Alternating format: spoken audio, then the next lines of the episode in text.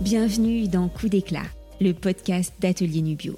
Je suis Claire, cofondatrice d'Atelier Nubio et votre hôte sur ce podcast de beauté holistique.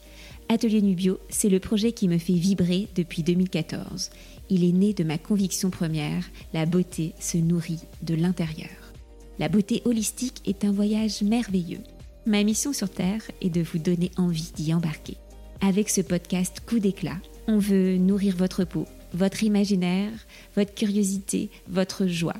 On veut vous donner envie d'explorer votre propre chemin, d'être autonome, d'être l'aventurière bienveillante de votre beauté et vitalité à travers les saisons et les âges.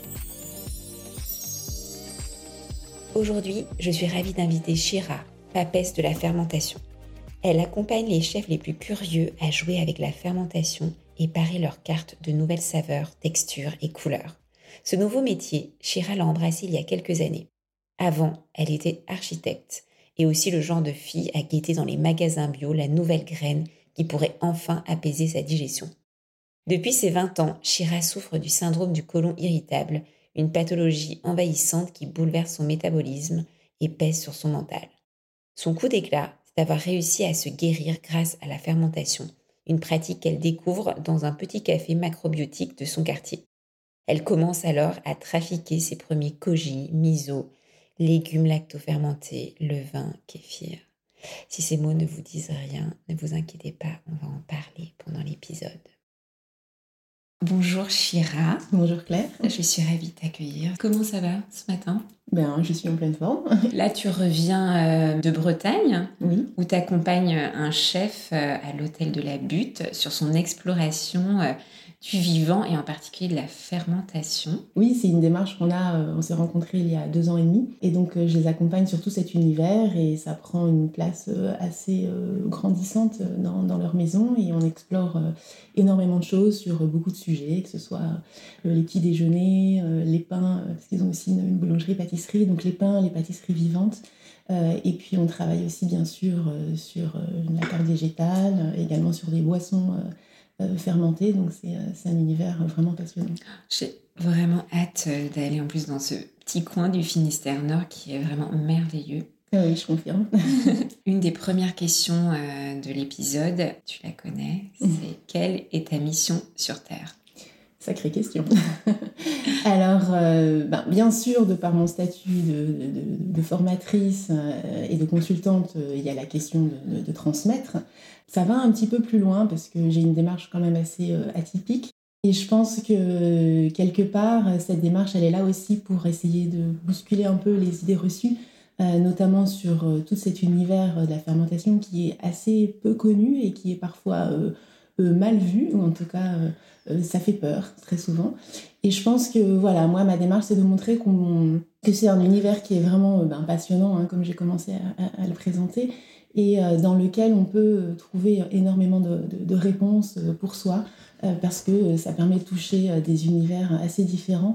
Et, en fait, c'est un point de convergence de, beaucoup de questions, je pense, qui concernent tout le monde, que ce soit l'éco-conscience, que ce soit la santé et le bien-être, mais aussi la recherche du goût et même la gourmandise. c'est vraiment un, univers qui, qui rassemble toutes ces, tous ces sujets-là.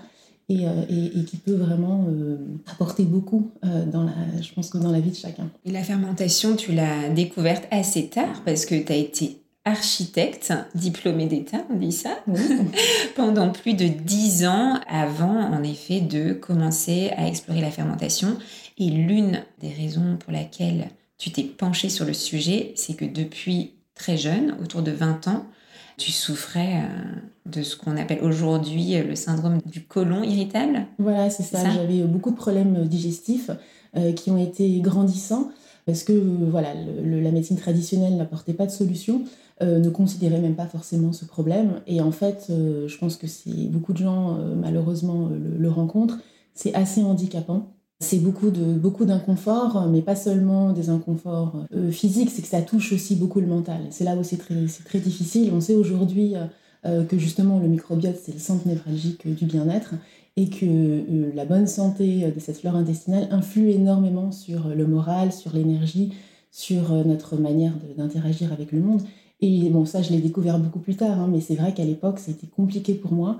Euh, je me sentais euh, vraiment mal à plein de points de vue par rapport à ça et je ne trouvais pas de solution. Pourtant, depuis l'enfance, j'ai toujours une, une alimentation euh, assez saine, très équilibrée. voilà, j'ai toujours, j'ai grandi avec des parents qui cultivaient un potager. J'avais vraiment une alimentation qui était très proche des produits bruts depuis, depuis toute petite. Donc je, je, ne comprenais pas, je ne savais plus, j'étais un peu perdue, je ne savais plus où aller pour, pour résoudre ces problèmes. Et euh, ça a été la rencontre avec euh, justement un, restaurant, une boutique macrobiotique euh, qui était installée en bas de chez moi. Mais là, tu vivais déjà depuis plus d'une dizaine d'années. Est-ce que ça a été diagnostiqué autour de 20 ans? Voilà, c'est à peu près ça. Et c'est vrai que pendant de nombreuses années, j'ai erré en passant de spécialiste en spécialiste, en testant plein de méthodes qui malheureusement ne fonctionnaient pas ou peu ou à court, très court terme les symptômes revenaient, j'avais de plus en plus d'intolérance. Donc ça veut dire que j'éliminais de plus en plus euh, les aliments de mon alimentation. Et alors, on a toujours un bienfait au début, mais euh, voilà, à, moyen terme, et après, ça, d'autres, euh, voilà, d'autres inconforts reviennent. Tu sais, chez Atelier Nubio, on a tendance à dire qu'il ne faut pas éliminer, mais plutôt ajouter des bonnes choses. Parce qu'en fait, c'est la course à l'élimination. Et si on, ne règle pas le problème de base, en fait, voilà, les choses se, multiplient, se dégradent. Et, et qu'est-ce que tu mangeais quand tu avais quasiment tout éliminé? Ah, ah, il y a un moment, je me souviens, c'était assez catastrophique. Je pense qu'à part les légumes cuits, alors heureusement, j'avais découvert la vapeur douce qui à l'époque euh, sublimait le légume, mais à part des légumes cuits vapeur et voilà, vraiment quelques protéines euh, très simples, euh, j'aimais déjà beaucoup le, les tofu à l'époque, c'était quand même très limité. C'est-à-dire que mmh. moi qui adorais les, les, végétaux crus, qui adorais les fruits, c'était très compliqué pour moi à digérer. Donc j'étais, j'avoue que j'étais un peu perdue. Même les céréales, c'était pas évident. Euh, et, voilà, donc pour revenir à cette histoire, quand j'ai rencontré la macrobiotique, en fait, j'ai découvert un univers que je connaissais peu, qui est donc euh, toutes ces techniques de fermentation, donc issues du, Japon, euh, notamment des manières assez originales de, de préparer des légumes lacto-fermentés de manière très légère. j'ai découvert ce que c'était qu'un miso. J'ai découvert également des techniques de préparation, de semi-fermentation, de pré-germination, euh, de, manière de, transformer donc les légumineuses, les céréales qui en fait quand on a un, intestin enflammé sont très difficiles à digérer. Et donc ça, ça a été vraiment euh, très révélateur pour moi. Donc je me suis, euh, j'ai aussi découvert le levain. Et à l'époque, mmh. c'était le moment où j'avais justement supprimé le, gluten de mon alimentation. Ça a commencé comme ça. J'ai exploré cet univers du sans gluten avec le levain. Et d'ailleurs, on, on avait même commercialisé le, mon, pain au sarrasin à l'époque. Donc ça, date d'il y a il y a une dizaine, ouais, 8 ans, il y a 8 ans. C'était euh, quand j'étais enceinte de ma fille. Et donc, euh, on avait même commercialisé, euh, donc rue de la Cerisée, le pain, mon pain au sarrasin. C'est une recette que je fais toujours aujourd'hui. Voilà, donc j'ai beaucoup exploré cet univers du sans gluten. J'ai vraiment ressenti très vite les bienfaits. En fait, de travailler à la avec la fermentation, ça a eu un effet immédiat sur, bon, déjà sur ma digestion et surtout sur euh, le bien-être, euh, vraiment le bien-être général. Mmh. J'avais d'un seul coup les idées beaucoup plus claires, j'avais plus d'énergie, j'avais à nouveau euh, cette envie de vrai, d'entreprendre, et, ça c'était absolument incroyable. Et surtout, j'ai découvert aussi des saveurs ben, qui m'ont énormément séduite. Plus j'ai exploré, plus j'avais envie d'aller plus loin. Et j'ai beaucoup travaillé aussi donc sur l'univers de la, ben, par exemple, de la, de la, tout, tout, tout ce qu'on peut faire avec les, les, les végétaux en termes de crèmerie, parce qu'en fait, J'étais absolument fan depuis toute petite de tout ce qui est euh, yaourt, crème, mousse. Et malheureusement, bien sûr, très vite, j'ai dû aussi euh, arrêter le lactose. Mmh. Euh, et donc, ça a été ça aussi une quête de retrouver cette fraîcheur des produits. et ça, la fermentation m'a ouvert des portes incroyables. Mais pendant dix ans où tu as un petit peu erré avec ton diagnostic, là, tu, et que tu réduisé toujours plus la variété de ton alimentation, coup, tu avais une alimentation très pauvre qui ne devait pas nourrir beaucoup ton microbiote. Est-ce que tu avais aussi remarqué aussi un peu une dégradation au niveau euh, mental, euh, de ton équilibre, parce que là, tu commençais comme jeune architecte. Euh, mm. tu as eu aussi le démarrage dans la vie active, aussi enceinte de ton premier enfant. Alors ça c'était oui du coup c'était quand j'ai eu quand j'ai eu mon premier enfance j'étais déjà voilà j'étais déjà, déjà dans... voilà j'étais déjà j'avais déjà un petit peu fait, voilà j'avais déjà j'étais déjà dans le monde professionnel euh, ce qui s'est passé, alors oui et non, parce que j'ai toujours été quand même très curieuse. J'étais la première à, voilà, à dévaliser les, les, premiers magasins bio qui s'installaient dans Paris, à tester tous les nouveaux produits, les nouvelles farines. Donc j'ai toujours eu cette curiosité. Donc je pense qu'en termes de diversité, je, pense que j'avais quand même euh, déjà depuis toujours euh, cette diversité. ce que j'expliquais, c'est que par contre, oui, c'était très compliqué pour moi de trouver une alimentation qui me convienne, parce que mmh. j'avais beau explorer dans tous les sens, comme je ne réglais pas le problème de base, euh, c'était compliqué. Et quand j'ai travaillé sur le microbiote, parce qu'en plus, moi, il faut dire que je n'ai jamais supporté euh, les probiotiques en gélule. C'est des concentrations, alors peut-être que c'était il, y a longtemps, aujourd'hui je pense qu'on a un petit peu évolué, mais c'était des choses qui étaient un peu trop violentes pour moi, ça me déclenchait vraiment à chaque fois des crises, donc ça, ça ne fonctionnait pas. Par contre, quand j'ai réussi à, le, faire du côté, euh, en partant de l'alimentation, ça a eu un effet complètement autre. Euh, parce qu'on sait que voilà, comme c'est vraiment directement biodisponible, donc en fait, ça agit vraiment sur la biodisponibilité des aliments qu'on va ingérer et, donc, du coup, on est vraiment mieux nourri. Et ça permet aussi d'apaiser énormément de choses, c'est-à-dire que on a un rapport différent à la nourriture, ça crée aussi euh, un rapport différent au sucre, parce que ça, je sais que c'est un problème qui, qui touche aussi tout le monde, surtout quand on est vraiment porté sur le végétal, on a tendance à manger plus de céréales et donc du coup aussi forcément plus de sucre. Euh, et ça, euh, quand, on, quand on consomme des, des aliments fermentés, ou en tout cas euh, plus vivant, on réduit énormément cette appétence pour le sucre. On a, c'est vraiment un vertueux. Hein. Plus on en consomme, plus on consomme ces bonnes bactéries, donc qui vont euh, nourrir, euh, qui vont rééquilibrer donc le microbiote. Plus les, cette nouvelle population donc qui a été rééquilibrée va réclamer ces nourritures et donc du mmh. coup on va forcément avoir des appétences sur les choses qui nous font du bien.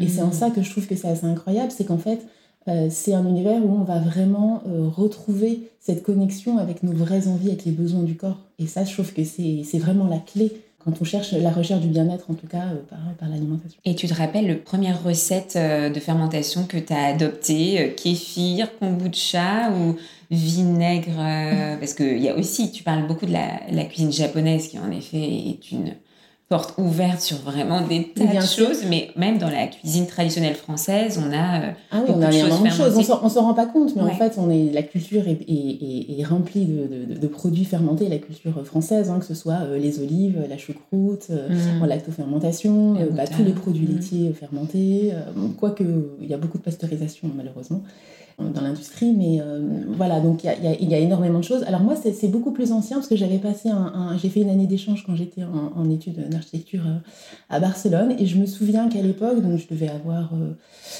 22 euh, ans, j'ai, je, consommais, j'avais découvert là-bas le kéfir de lait de chèvre. Donc c'est un ah kéfir de lait de chèvre et que j'achetais en grande bouteille en verre. Et j'étais complètement fan. Et ça t'a remarqué que ça te faisait du bien tout de suite Énormément. Ah ah bah, quand je dis j'étais fan, ça veut dire j'étais accro en fait. Donc j'en achetais je ne sais plus combien de bouteilles par semaine. Et ça, je me souviens que euh, ça me faisait énormément bien. Et j'ai cherché quand je suis rentrée en France après euh, où en trouver. Alors je me souviens que j'avais trouvé dans une petite boutique du 5e à un moment, j'avais réussi à en trouver, puis après ils avaient arrêté mais j'étais euh, complètement désespérée. Et tu t'es pas dit que tu allais. que j'allais en faire, mais bien sûr. alors, les, grains de kéfir, de lait, en fait, à l'époque, c'est vrai que j'ai. Alors là, le, lait de chèvre est beaucoup plus digeste, c'est vrai. J'arrive encore à en consommer un petit peu aujourd'hui euh, sous forme de kéfir. Mais euh, du coup, après, j'ai découvert d'autres ferments, et notamment les grains de kéfir de fruits, qui est un ferment que j'adore et, que j'utilise encore beaucoup aujourd'hui pour faire des boissons. mais voilà, c'était. Je pense que donc c'est assez ancien finalement j'avais beaucoup euh, à travers les, yaourts. J'ai toujours été fan des yaourts parce que je pense que j'avais besoin de ces, ferments qui me faisaient mmh. énormément de bien. Donc aujourd'hui, je fais des yaourts végétaux, bien sûr, mais c'est un de mes ferments aussi préférés parce que je sens que ça, me, que ça a un effet vraiment euh, très bénéfique pour moi. Ce qu'il faut savoir, c'est que chacun peut avoir des, des, des, besoins différents.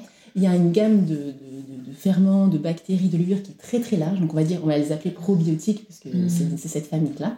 Dans l'alimentation, ce qui est intéressant, ben, comme euh, on se nourrit, de, comme on doit diversifier son alimentation, on doit aussi diversifier sa population microbienne. Donc c'est vrai que les fermentations, on va avoir des appétences pour un type de fermentation parce que c'est peut-être ce qui lui fait défaut à certains moments, mais ça peut évoluer.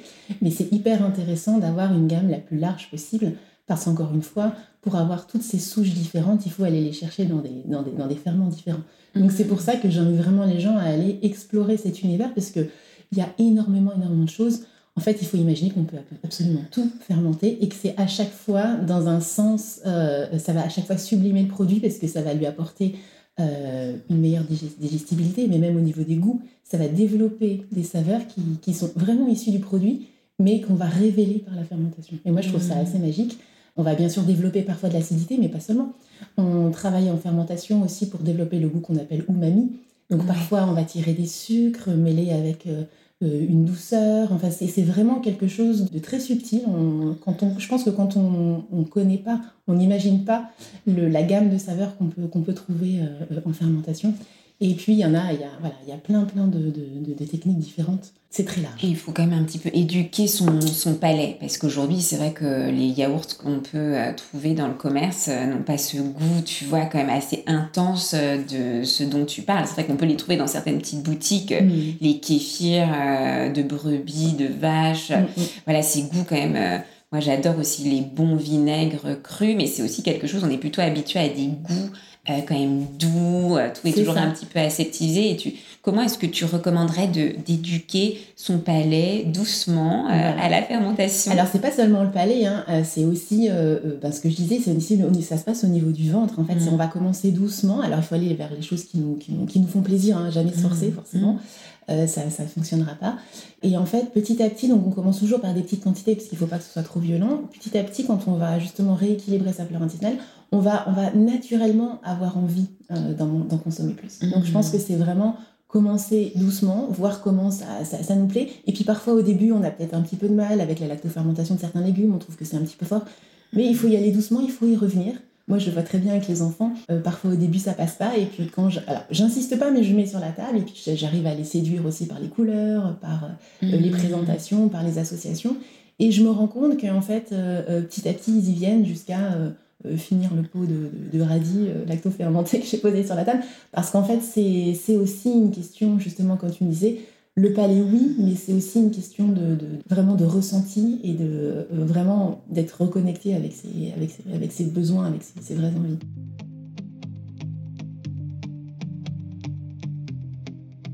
Nous sommes à la moitié de l'épisode. C'est le moment de s'ancrer, d'inspirer et d'expirer profondément avant d'accueillir la suite du coup d'éclat de Shira.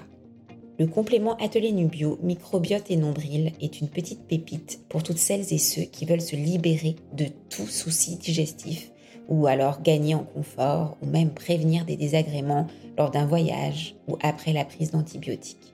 Microbiote et Nombril est composé de quatre souches de probiotiques validées par études cliniques pour leur bienfait sur le bon fonctionnement du transit, la santé de la muqueuse intestinale et l'équilibre du microbiote. Naturel, rapide et performant, microbiote et nombril est un complément essentiel à toujours avoir chez soi. On peut même l'utiliser pour faire des yaourts. Shira a créé une recette de yaourts végétaux mêlant amandes, notre complément microbiote et nombril, et notre poudre rose culte de baies et de plantes. On veut un teint de poupée. Microbiote et nombril est à commander sur atelierNubio.fr ou à acheter dans notre atelier boutique 4 rue Paulbert dans le 11e à Paris. Et la fermentation, donc pour expliquer aussi pourquoi est-ce que c'est bon pour euh, la digestion, c'est d'une part, en effet, ça va apporter voilà, enrichir le microbiote, mais il y a aussi cette idée que c'est prédigéré déjà. Complètement, complètement. Bah, par exemple, le très bon exemple, c'est euh, le levain. Le levain va vraiment euh, prédigérer la farine et d'ailleurs, c'est pour ça qu'on a tellement de problèmes d'intolérance au gluten aujourd'hui, parce que bien sûr, on consomme du blé depuis, euh, depuis très très très longtemps et qu'il n'y avait pas ces problèmes-là avant, tout simplement parce qu'on ne sait plus faire du pain. Un pain, c'est euh, depuis, depuis toujours, un pain, c'est de la farine, de l'eau, du levain. Mais le levain lui-même est de la farine et de l'eau, c'est rien d'autre. Euh, en fait, on a la population microbienne du levain, donc techniquement, c'est vraiment à la base sur les grains, après qui se retrouvent sur la farine, on a des lactobacilles, donc des bactéries qui sont naturellement présentes sur le grain qui, une fois qu'elles vont être en contact avec l'eau, vont se réveiller et vont commencer à se développer et, construire euh, cette population microbienne euh, qu'on va perpétuer qui s'appelle un levain. Euh, ça, ça va prédigérer donc les protéines du blé, donc en l'occurrence les gluten, et ça va permettre d'avoir quelque chose qui déjà développe des saveurs hein, qui sont vraiment mmh. différentes qui vont permettre aussi d'avoir un pain qui va se conserver plus longtemps et qui vont euh, bien sûr aider énormément à la digestion et à l'assimilation. C'est ça qui est mmh. important.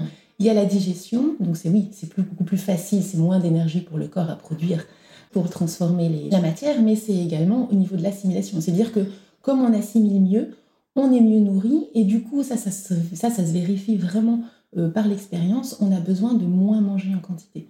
Parce que mmh. comme on est mieux nourri, euh, c'est en ça aussi que ça peut être une, démarche aussi de rééquilibrage alimentaire euh, j'ai envie de dire, raisonné, parce qu'on n'est pas dans la restriction, on n'est pas dans le contrôle, on est vraiment dans le retour au, ressenti, au besoin. Est-ce que tu dirais que ta formation et ton expérience d'architecte t'a voilà, guidé ou en tout cas conduite de façon différente dans cette exploration de la fermentation? Alors complètement, parce qu'en fait, euh, ça c'est quelque chose que j'ai eu du mal à assumer pendant longtemps, euh, de voilà de quitter ce monde-là, parce que c'était aussi une passion à l'époque, même si euh, le monde du travail est vraiment difficile, compliqué, parce que c'est beaucoup de frustration.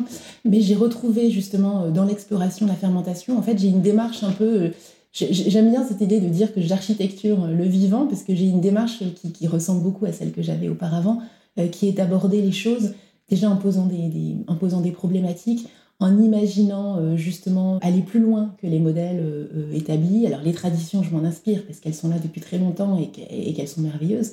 Mais ce que j'aime faire, c'est aller beaucoup plus loin. je prends toutes ces techniques et, je les imagine. J'essaye d'aller emprunter des chemins un peu inconnus. J'essaye de détourner des choses et à chaque fois, j'ai des résultats qui sont incroyables et qui vont bien au-delà de ce que j'espérais en termes de goût, en termes de, découverte, en termes de texture. La fermentation, elle crée des, textures qui sont presque comme des matériaux, en fait. Mmh. Euh, c'est assez rigolo, mais parfois j'ai des, mousses et, ça me fait penser à des bétons et ça me donne envie de les travailler autrement. Et ça, justement, euh, euh, en travailler avec, dans le monde de la gastronomie, c'est hyper intéressant parce que ça permet vraiment d'apporter une vision un peu différente et en même temps très enrichissant de ce point de vue-là, parce qu'on est, ben, ce sont des domaines de, création. Et, je pense que ça apporte euh, euh, beaucoup, ça peut apporter beaucoup, pas seulement sur le côté créatif, mais également sur le côté du sens, du sens et des sens, donc du sens de ce qu'on fait. Euh, par rapport, ben voilà, par rapport au rapport à, la, à l'écologie, du rapport, le rapport à la, manière de transformer les aliments, de, de, les, de les, conserver, de les, mmh. d'être dans le voilà dans le dans l'anti-gaspillage, en zéro déchet. Tout ça, ce sont des techniques qui le permettent. C'est très peu énergivore, donc ça veut dire qu'on va aussi euh, être euh, dans une démarche euh, beaucoup plus éco-responsable. Et puis on va pouvoir, grâce à cette vision un petit peu globale, où on peut retrouver un peu justement cette, vision de l'architecte, pouvoir orchestrer un peu tous ces éléments, toutes ces différentes fermentations qui apportent à chaque fois euh, des, saveurs différentes. Parce qu'en fait, quand on, quand on, moi, ce qui m'intéresse vraiment dans cette démarche, c'est de comprendre comment ça marche.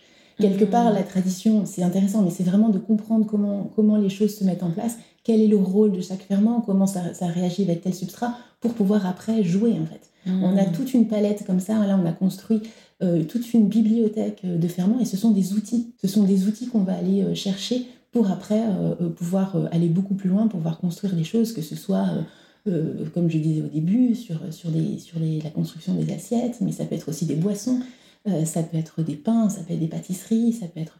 C'est vraiment, ça peut aller euh, assez loin. Il y a un truc que j'adore avec la fermentation, c'est qu'il y a un côté vraiment très partage, un peu comme tu prêterais un livre, Exactement. tu donnes une partie de tes grains de kéfir, tu donnes un peu de levain. Un levain, c'est une population microbienne qui, est, qui évolue et qui est très propre à chaque personne. Pourquoi? Parce que quand on travaille euh, justement ces, ces, levains, on va transmettre beaucoup de, euh, beaucoup de soie, mmh. euh, notamment par, par la flore microbienne de la peau. Et, aussi le lieu dans lequel tu vas cultiver ton levain, donc si c'est chez toi ou dans ta boutique, en fait, il y a toute la population, tu as toutes les levures environnantes qui influent énormément, qui rentrent dans la, dans la composition du levain. Donc même si tu récupères le levain d'une personne, au bout de quelques semaines, si tu, si as analysé euh, chimiquement euh, ses composés, il sera complètement différent parce qu'il aura été adapté à la fois à la personne qui le prépare, mais également euh, au lieu dans lequel il a été préparé. Donc la seule condition pour se lancer dans l'exploration de la fermentation, c'est curiosité, curiosité, avoir envie de jouer, ouverture complètement, curiosité, ouverture et lâcher ses peurs. Parce que je sais que c'est un univers qui fait peur. On a peur de s'intoxiquer. Je ne sais pas pourquoi, parce que moi, qui avais quand même à la base un ventre un petit peu fragile, euh, j'ai exploré, j'ai testé, mais vraiment beaucoup, beaucoup de choses, même des choses parfois un petit peu poussées. Et, je n'ai absolument jamais, jamais, jamais eu aucun problème. Je n'ai jamais été malade, je n'ai jamais eu de problème de digestion, parce qu'en fait, c'est un, c'est un, ce sont des techniques qui sont très, très sûres, qui existent mmh. depuis euh, la nuit des temps et, qu'on a, et, qui, en fait, euh, on ne peut pas se tromper. Quand on travaille mmh. la fermentation et que ça part dans des, avec, alors je veux dire, pas les mauvaises bactéries, mais les bactéries pathogènes, donc pas forcément celles qu'on voulait développer. Le corps est très bien fait et en fait, les sens nous tout de suite nous mettent en alerte. C'est ça. Il y a une odeur, mmh. euh, euh, voilà, vraiment qui, nous empêcherait même de goûter. Hein. Oui, oui. Euh, mm. et, donc, il n'y a, pas de, a pas de doute. Mais tu sais que, par exemple, même sur un, jus de légumes, euh, dans certaines conditions, on peut faire une fermentation euh, spontanée, ce qu'on appelle spontanée, avec les levures de l'air, et créer une boisson pétillante qui, peut être délicieuse. Mais il faut, créer les bonnes, il faut créer les bonnes conditions. Mais on peut le faire avec des ferments, on peut le faire aussi de manière spontanée. Mm, mais c'était très drôle parce que quand on s'est rencontrés au début, on voulait faire quelque chose autour des yaourts végétaux, donc avec notre lait d'amande, et puis en fait, on a réussi à faire une sorte de mousse en mettant nos probiotiques que nous on vend en capsule, mais toi tu les as décapsulés, microbiote et nombril, qui ont fait une fabuleuse mousse euh, végétale à l'amande. Et on a mis en plus notre euh, poudre culte, on veut un teint de poupée. J'adore la couleur rose. ouais, qui, euh, oui, qu'il faut, euh, voilà, qui aussi peut changer de couleur. Il y a un mm. truc sur les couleurs aussi qui change avec la fermentation. C'est ça, en fait, en, fermentation, euh, l'acide lactique va révéler, va révéler des couleurs très vives. Et ça, c'est vrai qu'au niveau de l'appétence, ça joue aussi énormément. Mm. Donc dans cette poudre, on a, bien sûr, on a des baies, des plantes. Et comme tu sais, chez Atelier Bio, on dit que les plantes nous guident. Donc au vu de ton exploration, je suis sûre qu'il y en a beaucoup que tu as rencontrées, que tu as croisées, peut-être certaines qui t'ont pas du tout attiré au premier regard. Est-ce que tu pourrais nous parler d'une plante, euh, voilà, un peu ta plante totem, où tu aimes revenir, manipuler, sentir, goûter? Alors il y a une plante qui me passionne depuis très longtemps. J'en parlais tout à l'heure euh, quand j'ai, bah, justement quand j'ai explorer tout le monde un peu sans gluten quand j'ai quitté le blé, on va dire, pour découvrir d'autres céréales. Euh, très vite, je me suis tournée vers le sarrasin, vers la graine de sarrasin. Et, euh, je pense qu'elle m'accompagne depuis, euh, oui, depuis très longtemps, depuis plus de dix ans.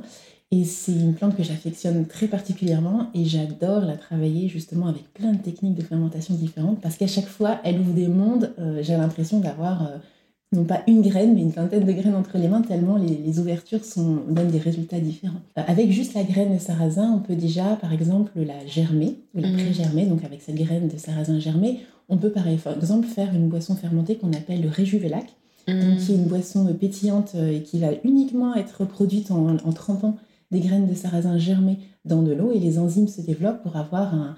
Alors, c'est une boisson santé, euh, où il faut la travailler un petit peu pour qu'elle soit vraiment agréable, mais elle a un côté végétal très intéressant et c'est un très bon starter aussi, par exemple, pour faire des fromages végétaux. Avec la farine de sarrasin, on peut faire un levain. Donc euh, moi, j'ai un levain que j'entretiens depuis 8 ans, un levain de sarrasin, avec lequel je fais plein de choses, des pains, des pancakes, des crêpes, et qui, me sert aussi pour faire monter euh, énormément de choses.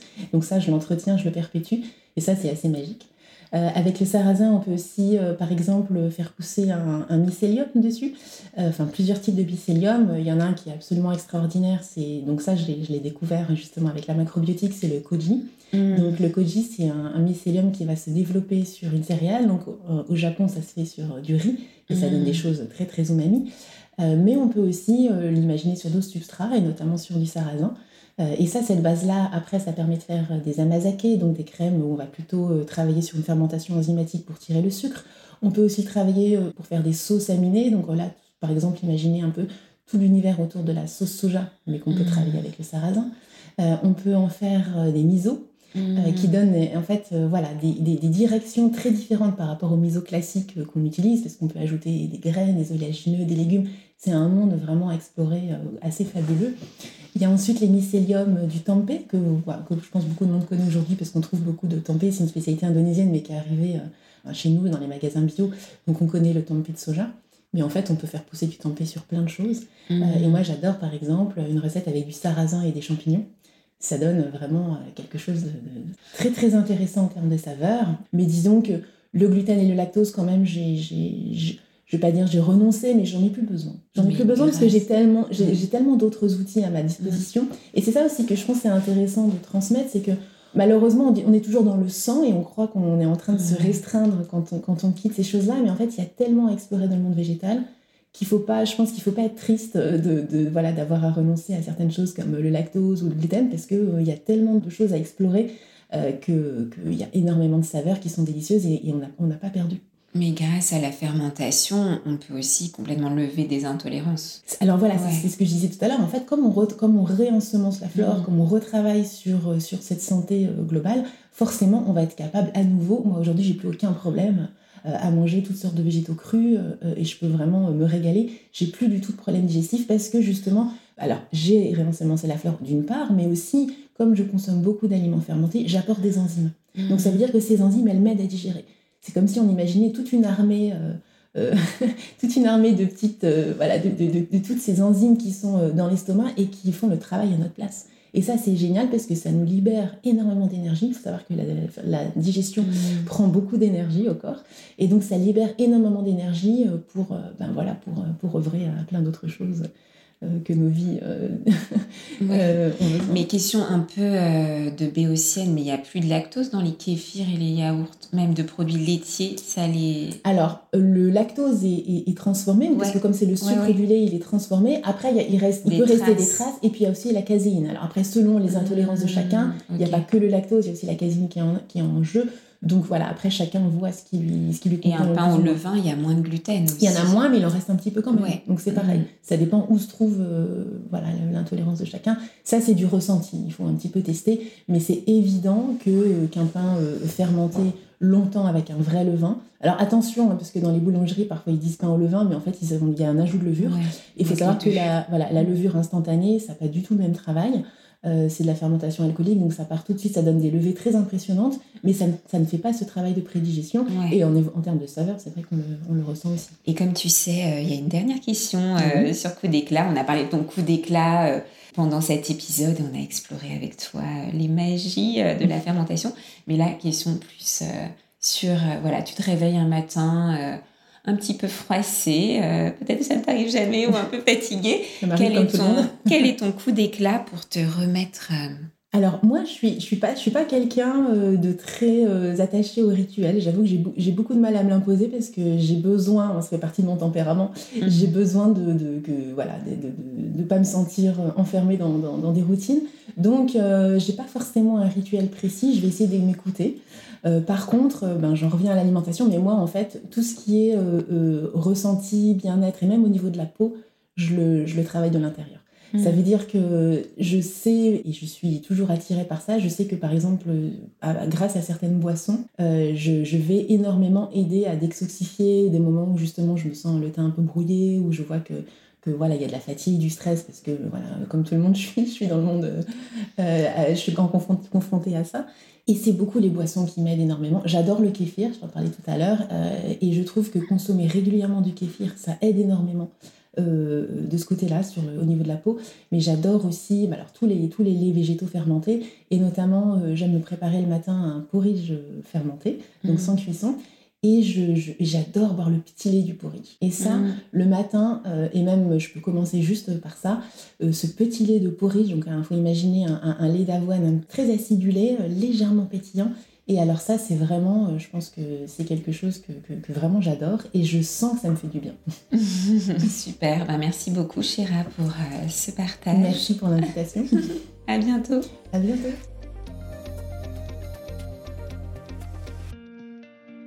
J'espère que cet épisode avec Shira vous a plu et que vous n'avez qu'une hâte, vous procurer vos premiers grains de kéfir ou démarrer un levain. Mon podcast Coup d'éclat bénéficie de vos notes et commentaires. Partagez-moi votre commentaire sur Apple Podcast et je vous offre mon livre Mes routines du matin. Envoyez-moi simplement la capture d'écran de votre commentaire par email à claire@ateliernubio.fr. Bonus, soufflez-moi des mots doux et des noms d'invités en même temps. J'ai hâte de vous lire.